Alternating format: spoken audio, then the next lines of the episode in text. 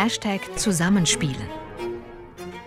Freie Musikerinnen und Musiker bei SWR 2. Christiane Peterlein am Mikrofon. Herzlich willkommen. Kleine Türme und Zinnen, die rötliche Sandsteinfarbe und die vielen Fenster, durch die man Menschen beim Musikmachen sieht. Schloss Gottesaue in Karlsruhe ist wirklich ein wunderschöner Ort und heute das Zuhause der Musikhochschule Karlsruhe. Und es hat den Namen des Ensembles inspiriert, das wir in dieser Folge hören, denn der Gründer des Gottesauer Ensembles, Dimitri Dichtia, unterrichtet dort an der Musikhochschule Barockcello. Zusammen mit der Bratschistin Ursula Plage-Zimmermann und dem Geiger Dietrich Schütz bildet er das Gottesau-Ensemble. Und für ihre Aufnahme für unseren Podcast hat die Gruppe auch den Karlsruher Barockoboisten Georg Siebert eingeladen. Meine Kollegin Kerstin Unselt hat die Produktion betreut. Sie war bei der Aufnahme dabei und hat dort mit Georg Siebert gesprochen und hat ihn gleich mal mit einigen Ungereimtheiten konfrontiert, die das Stück betreffen, die das Gottesauer Ensemble aufgenommen hat ein Oboenquartett von Josef Haydn. Herr Siebert, es gibt überhaupt kein Oboenquartett von Josef Haydn. Wie kommen Sie an ein Oboenquartett von Haydn? Ja, das ist tatsächlich richtig. Es ist leider so, dass äh, für unser Instrument in der Besetzung schon etwas existiert, aber jetzt mal nicht so von den ganz großen Komponisten. Wir haben das große Glück, ein Mozartsches ähm, Oboen-Quartett. Das ist also die Besetzung Oboe, Violine, Viola und Violoncello. Ein wunderbares Werk, aber der Rest lässt so ein bisschen zu wünschen übrig, sag ich mal. Und es hat sich also ergeben, dass wir, ehrlich gesagt, auf äh, Anregung von Ihnen, Frau Unselt, herzlichen Dank an der Stelle nochmal, uns mal in der Fürstenbergischen Hofbibliothek zu Donaueschingen umgetan haben. Sie hatten uns, ich glaube, vor einem Jahr oder vor anderthalb Jahren mal den Hinweis gegeben, dass äh, diese Werke, die in der Hofbibliothek lagen, seit 1999 in der Bayerischen Landesbibliothek in Karlsruhe liegen und dort quasi ungenutzt schlummern.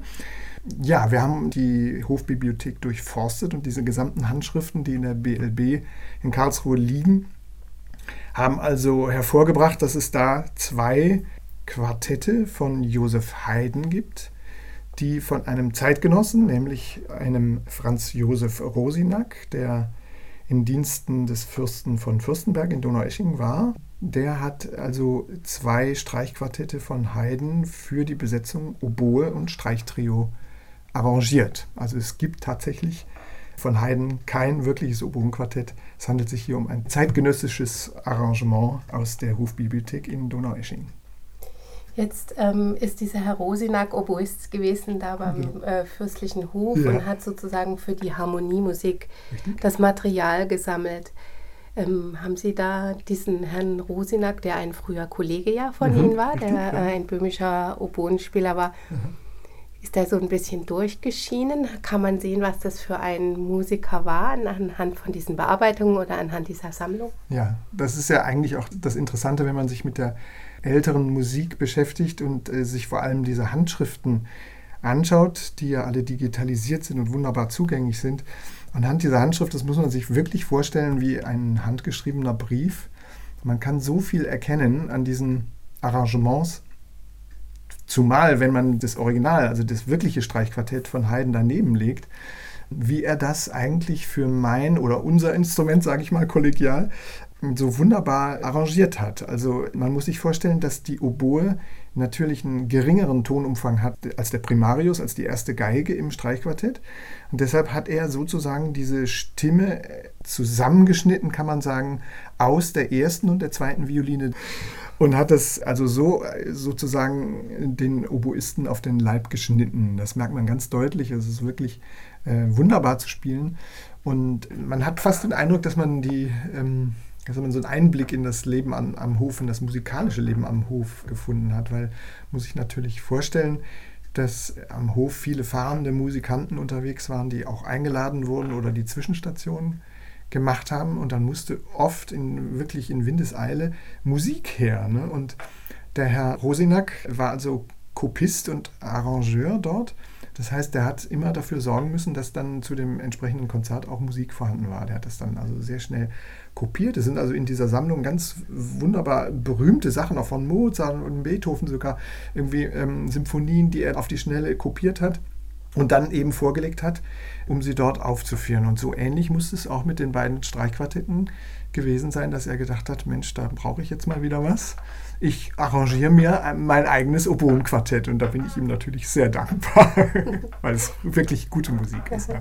Und die kommt jetzt natürlich. Josef Haydns Oboenquartett C-Dur nach dem Streichquartett Opus 64 Nummer 1, arrangiert von Franz Josef Rosinack, gespielt vom Gottesauer Ensemble.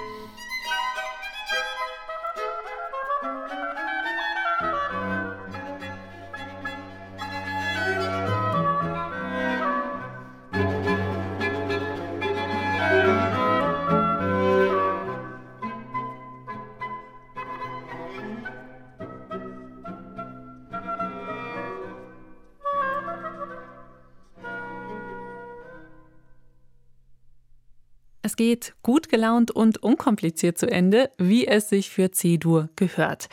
Das war Josef Haydns Oboen-Quartett, im Original bekannt als Streichquartett Opus 64 Nummer 1. Eingespielt hat es für uns das Gottesau-Ensemble am 29. Mai 2020 im Hans-Rossbaut-Studio Baden-Baden. Nächste Woche stellen wir Ihnen wieder eine SWR-Musikproduktion mit einer freien Musikerin vor. Und zwar spielt dann die Geigerin Franziska Hölscher für uns zeitgenössische Musik von Birke Bertelsmeier und Jörg Wiedmann. Und mein Name ist Christiane Peterlein. Tschüss und machen Sie es gut. Ein Podcast von swr2.de